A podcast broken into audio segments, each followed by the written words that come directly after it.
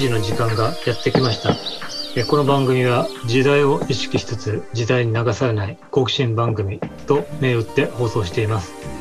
語り手は、えー堀江典親と、なゆたです。はい、えっ、と、それで、まあ前、前回ですね、かなり僕が喋りまくった感がある、えー90年代、えーあるいは渋谷系のはい。話だったんですけれど、はい。うーんと、まあ、その中で、あの、都市に、あの、ある意味一極集中しているっていう、ああの、ことの面白さ、まあ、文化にとっての面白さと、はい。まあ、それから現在は、あの、その、弊害というか、あるいはグローバル化にしても、グローバル化のすごく良かった部分と、その、うん。あの、格差が、それによって競争が激しくなって、格差が激しくなっていったっていうね、えところが、はいあの、あって、その、悪い面っていうのが、まあ、結構、あの、今引きつ続いてるのかな、とうんいうところから、まあ、あの、都市の問題について取り上げたらどうかなっていうふうに、えっはい。と、まあ、今日は思っているんですけど、はい。成田さんは、はい。えっ、と、ご出身は東京で、はい。東京です。もうずっと東京なんですよね。いや、あのー父の実家が千葉県なので、ああ、それは、千葉県って言っても、あの、広いですよね。都会の部分と。千葉県でもあの、結構内房の海の近くで、まあ、すごく田舎だと思いますね。でも私が、あの、自分は東京に住んでるっていうことを意識したのを覚えてますね。5、6年生の頃に目覚めた気がしますね。あの、田舎に、まあ、その千葉に行くときに、なんか、あ私って東京の子なんだみたいな ことはなんか自覚した記憶がありますね。それは面白いですね。あの、実はね、僕、えっ、と、茨城県出身で、今も茨城県に住んでるんですけれども、まあ、田舎なんですよね。で、それで、5、6年生ぐらいから、あはい。の、日曜日に、あの、某進学塾に通い始めまして、はい。えー、まあ、だから電車で1時間以上かけて、あの、日曜日は、そうですね、あの、某、あの、進学塾まで通うんですよね。で東京に通った。そう、東京に通う、通ってたんですね。そこで、え東京っ子の、あの、洗礼を受けまして、へえ。つまり、あの、ものすごい馬鹿にしてくるんですよ。どっから来たのって、うんあの、ここ、茨城のこういうところがあって。で、どこどこって説明して、すっげえ田舎だな、みたいな感じで、ものすごい馬鹿にされて、で、中学も私立で東京までか通ったりしてたんですけど、はい。あの、まあ、中1の時は東京に、えっと、下宿してたこともあったんですけど、はい。そこでも相当田舎いじりっていうか、うあーん。の、埼玉から来る人も結構多かったんですね。はい。うんうんで、埼玉すら、うん。あの、えーなんだっけ、最近、あの、ちょっと前に映画化されましたよね。飛んでさ埼玉ってね。なんか、はい。そんな。あれは、その、埼玉いじりが多分絶頂期だった。そこまで田舎を馬鹿にしなくていいだろうって思ったんですけど、まあ、す子供ですから、はい。素直に、やっぱり田舎はダメなんだっていう、あの。感じで捉えてましたね。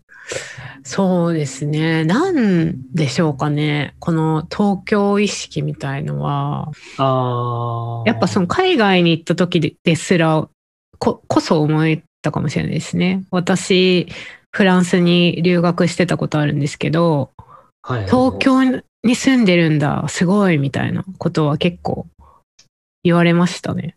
あ、あの、フランス人からですか？とか、まあ、はい、あの、語学学校の他の国から来てることと。やっぱりなんか、まあやっぱ東京って、まあニューヨーク、パリ、ロンドン、東京みたいな、まあ、世界になら、並ぶ大都市じゃないですか、他うんの世界の都市と。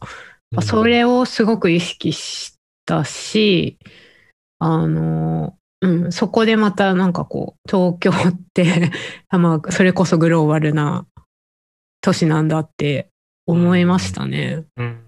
で、ちょうど私が留学してた時、あの、ソフィア・コッポラのロスト・イン・トランスレーションっていう映画がちょうど公開された時で、うんで、あの、私が留学してた街の映画館でやってて、うんそれはすごく感動した覚えがありますね。あの、私のなるほど住んでる東東京京が要するに舞台にそうです、そうで。です。それをなんかフランス人のみんなが見てるみたいな、そういう、はあはい。ある種なんか、ほ、誇らしげな気持ちですね。うーん、そうかもし、まあでもあれはちょっと、あの映画はまあ日本人をちょっとこう、あの、なんだろう、ちあの、主役の俳優さんが、まあすごく背が高い、ちょっと今俳優さんの名前が出てこないんですけど、うん。あえっと、そう、すごく背が高くて、で、日本のホテルのシャワーすごくちっちゃいとか、なんかそういう感じの場面も出てくるんで、ちょっとなんとも、あの、なんだろうな、日本人に対しての視線っていうのもなんかまあ含まれているような映画かなと思うんで、そこはなちょっとなんとも言えないんですけど、うん。まあでも、やっぱり、うん、世界の都市、東京に住んでるやっぱりそれだけで結構すごい経験なのかもみたいなことはうん思ったことありますね。東京の、あの、まあ、僕も、えっと、暮らしたことがあるんですけれど、はい。えっと、ワンルームとかの狭さっていうのは、はいやっぱりびっくりしましたよね。ああ、そうでしょうね。本当密集してますよね。うん。まあ、で、そう、さっきの、あの、えっと、まあ、要するに、と東京とか、あと、まあ、例えば渋谷なら渋谷っていう場所に、はい。いろいろなものがこう密集してるってことが、うん。まあ、すごくこう、文化にとって、えー利点というか、まあ、あの、いろいろ。ろなケミストリーっていうかね、化学反応がこう、起こりやすい、へええーというのは確かにああと IT 産業とかも結構、あの、渋谷、えーに、あの、ってのは大きいんじゃないですかね、多分ね。もう私それを聞いてもサイバーエージェントしか思い浮かばないです。渋谷といえばサイバーエージェント。なるほど。はい。だからすごくなんか狭い人脈みたいなのがね、やっぱうりん。あって、うんうんでも独特ですよね。独特ですね。本当なんか、まあ意識的に文化を発信してるとすらおなんか感じますね、渋谷は。うん最。近開発。あそうかんあ、渋谷が変わっちゃってるんだ、今ね。変わってますよね。うん。どう変わってますものすごい変わってますよね。ものすごい変わってますね。その駅周りの開発がすごいですよね。ええええええうん。まあ、ランドマークというか、ができるけど、結構中身は一緒だなって思っちゃいますけどね。ああ。入ってるお店も被るし、なんか、そういうちょっ。と、まあ、WeWork 的なワーク、今時のワークスペースがあったりとか個、性がないゆったりできる本屋があったりとか、なんかこう求めるものとか表現するものは結構やっぱ似てて、うんこんなにいっぱいお店あってもなとかちょっと思っちゃうぐらいですね、私は。それはなんでなんですかね？なんでなんですかね？なんかすごいあの闇の問題がありそうなんで言うの怖いですね、なんか。あの 陰謀論的な。なんか陰謀論っていうのかわかんないですけど、なんかこうやっぱり、あの、けん建設会社がなんか仕事作るためにみたいな、そういうのがなんかありそうですよね。なんかわかんないですけどね。うん。まあ、でもそれもコロナを機に変わるかもしれないですし、でもやっぱりその、えー均質化するっていう話は、はい。やっぱりすごく、あの、冒険ができなくなってるっていうところが大きいでしょうね。ああ。それとね、あの、えっと、前回の90年代とかの話の延長で言うとですね、90年代の後半あたりってのは、はい。あその、まあ、音楽で渋谷系がね、うんえっ、と、こう終わって、うんうんえーで、何、何がきっかけでこう、皆さん渋谷系が終わったと思ったかっていうと、はい。こう宇多田ヒカルが登場ししたんですよね。へえ、面白い。へえ。あの、まあなんていうか、ななんだろう。本物が来ちゃったみたいな感じなんでええ。あのでも、すあの時の宇多田ヒカルのブームはすごかったですよね。まあ、そう、そう、ですあね。の、オートマティックの。今も聴いてもいい歌だって思う、ええええあの、ええやっぱ素晴らしさ。なんかもうみんな好きでしたよね。うんなんか確かに宇多田ヒカルは衝撃があったかもしれないですねう。んつまり、洋楽に憧れてて、あで、それでいろんんなことをやってきた、えーはい。のが、まあ、渋谷系で、ああ。だけども最終的には、あの、まあ、英語でずっと歌、うん。フリッパーズもね、英語でずっと歌ってるっていうはい。わ。けにもいかず、日本語になるんですけど、日本語になった途端、まあ、歌謡曲って感じになるんですよね。ああ。で、ところが、宇多田ヒカルさんは、まあ、なんていうか、あの、あある意味、まあ、帰国子女的な、なんていうか、うん、バイリンガル的なはい。ところで、あの、で、日本語で歌っても、うんうん。もうなんていうか、あの別に、あの、偽物感もないし、あの。洋楽的なものと、こへえ。う、ね、あのすごいネイティブにま混ざってるんですよね。へえ、そっか、面白いですね。で、あれで終わったっていうふうに言われてて、へで、え。で、あのあの時代ってのは、あの、それであの、渋谷系ってのが、なんていうか、J-POP っていう、あの、うん、言葉のくくりができて、うんそれにもう回収されていっちゃうんですよね。なるほど。で、何が起こったかっていうとですね、えっと、あ、あの、まあ、郊外っていうのがすごく注目されるようになってったんですね。まあ、地方はもうどんどん衰退してるんですね。うん。はい。で、ドで、ドーナツ現象と言われるように、あの、まあ、東うん東京に限らずですね、うんうんあの都市の周辺に、まあ、住宅街が、えーできていって、うんうんで、そこである種のその人口の、まあ、層っていうか厚みがね、はい。で出てくるんですね。はい。で、えーまあ、この時代は、とにかく音楽がものすごく売れ、売れて、えーメガヒット現象っていうのがはい。あって CD がものすごく売れるんですよね。はい。で、まあ、郊外には、あのー同じような感じの、あいわゆるツタヤみたいなはい。レンタルショップがこうたくさんできていって、はい。そういう中で、うん、宇多田ヒカルとか、あとは、はいミスター・チルドレンとか、あなんあ。かそのあたりの音楽が出てきたのは90年代の末なんですね。あ、そうだ、そうですか。うんうんうん。はあはあは僕の、まあ、勝手な、あの、えっ、と、主観的なあ。はい。歴史観で言うと、なんかすごくその、あの、で、で郊外のなんかいろいろな、うん、また社会問題とかもある、ああるわけなんですけど、はいそういう、ある種の世紀末みたいなのと、うんうんえーなんかみんなが、あの、メガヒット的なものを求めていて、それで均質化していくんですね。うーん。だから宇多田ヒカルさんはものすごく輝いてたと思うんですけれど、なん、か、うん、ある意味それがこう、うすごく売れすぎる現象っていうのは、えーああ。文化の均質化に再びつながっていくんですよね。なるほど。で、ところが、あの、なんていうのかな、あの、郊外に住んでる人たちって遅延はそんなないんですよね。ベッドタウンだからね。うんうんうん。で遅延がなくって、で、と匿名の関係性なんだけど、均質。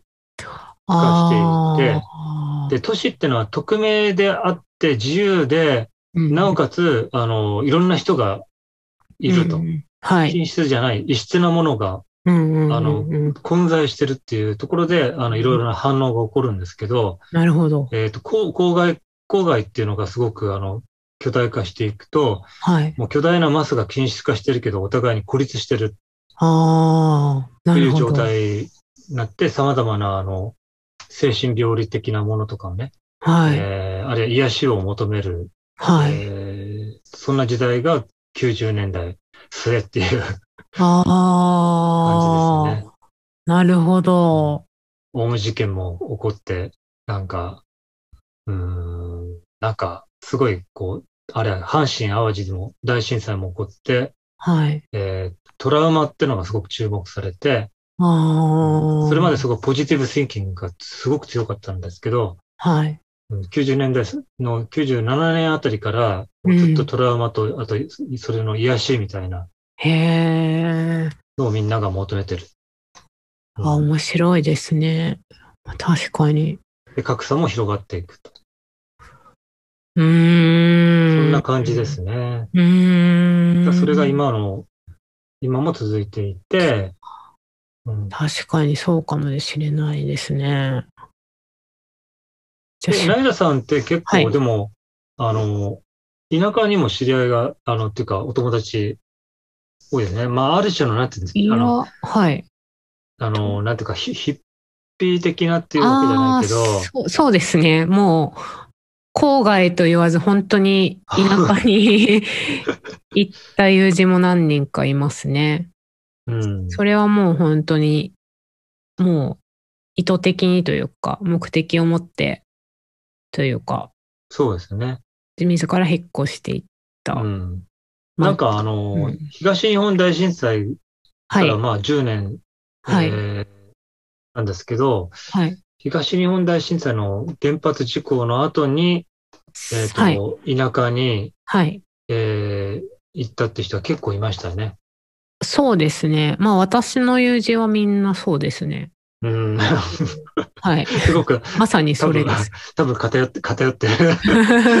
世の中的にはね。ああ、う うんん。でそです。そそこにちょっと具体的な、例えば田舎に行って何をするんですか？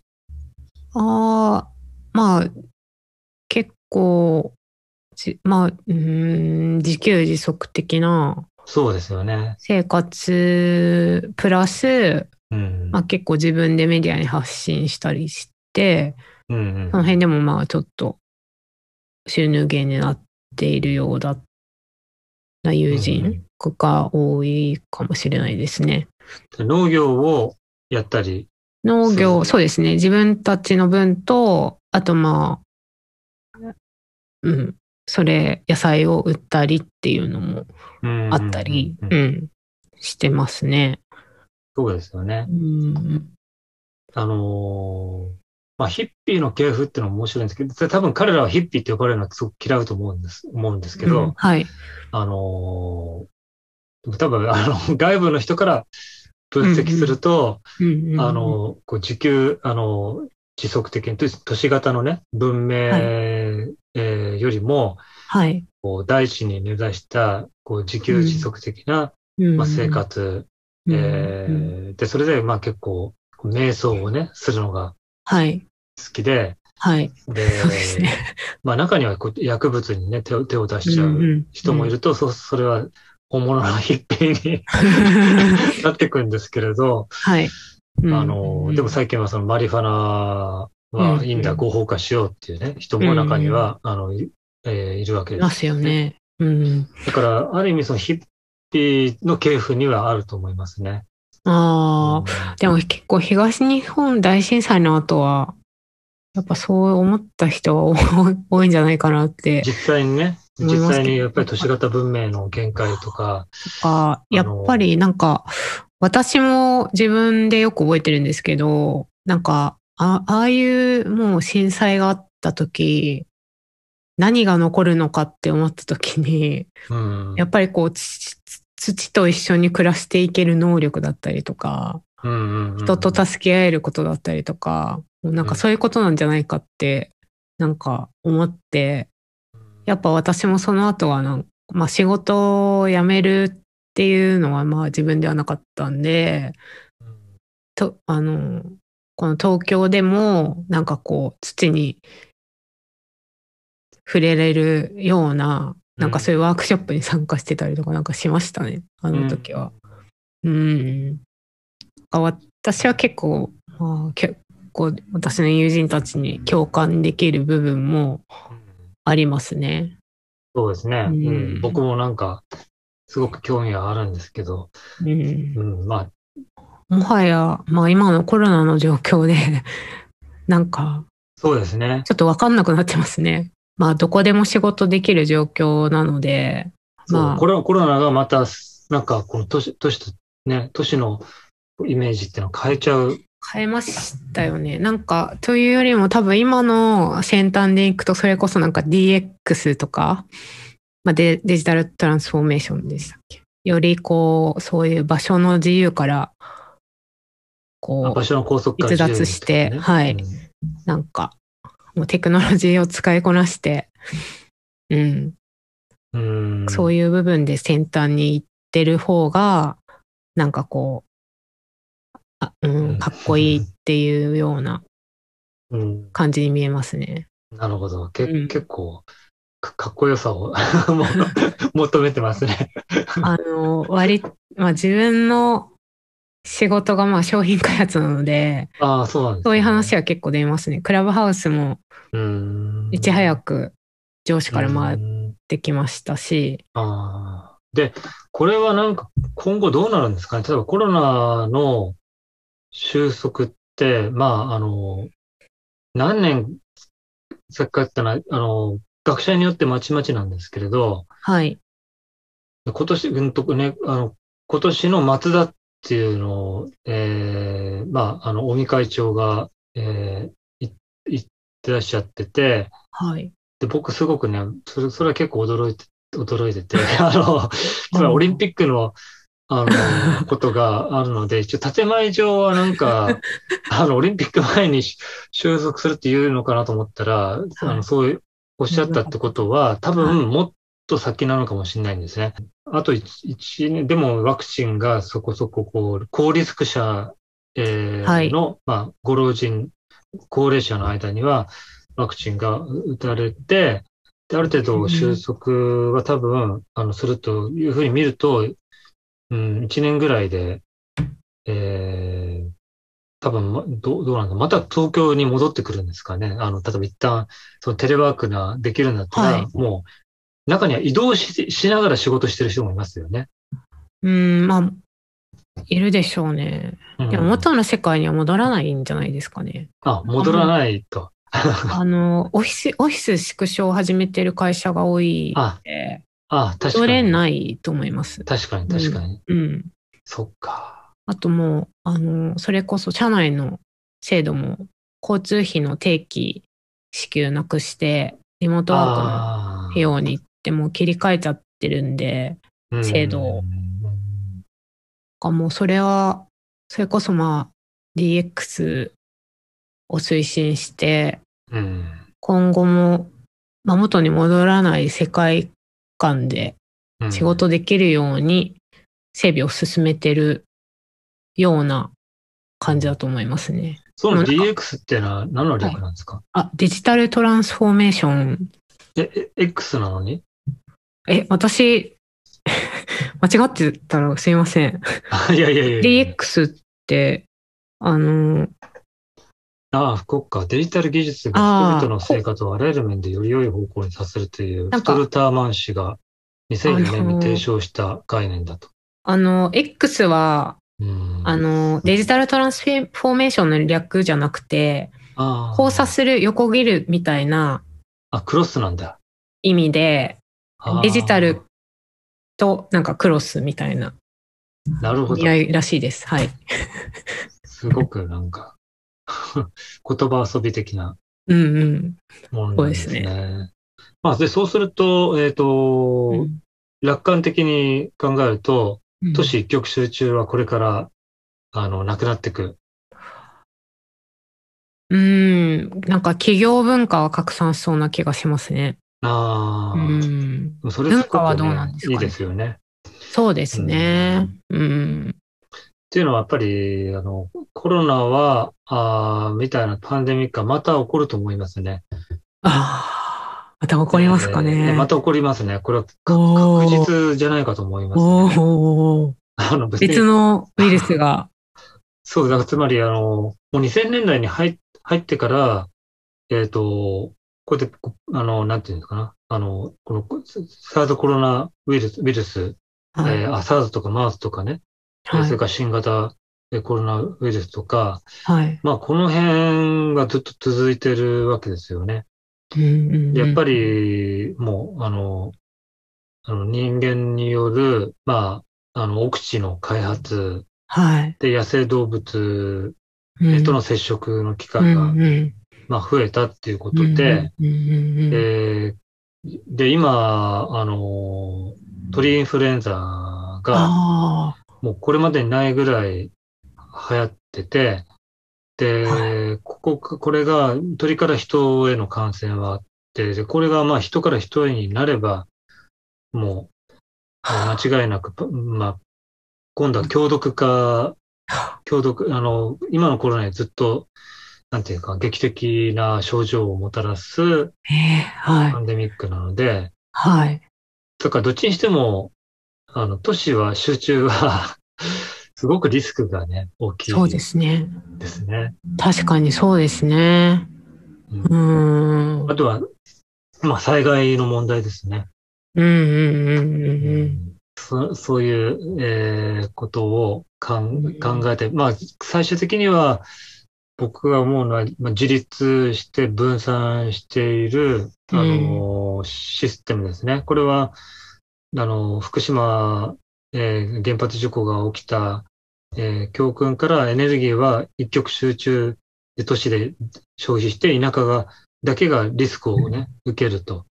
あうん。の、そういうふうにやってもっと分散して、うんえーエネルギーの自立とか、あるいは食料ですね。食料も、あの、今後、あの、ものすごい、あの、問題になってくると思うんですけれど、はい。えーものすごい廃棄されてるわけですよね。日本ではね、食料がね。そうでしょうね。うん。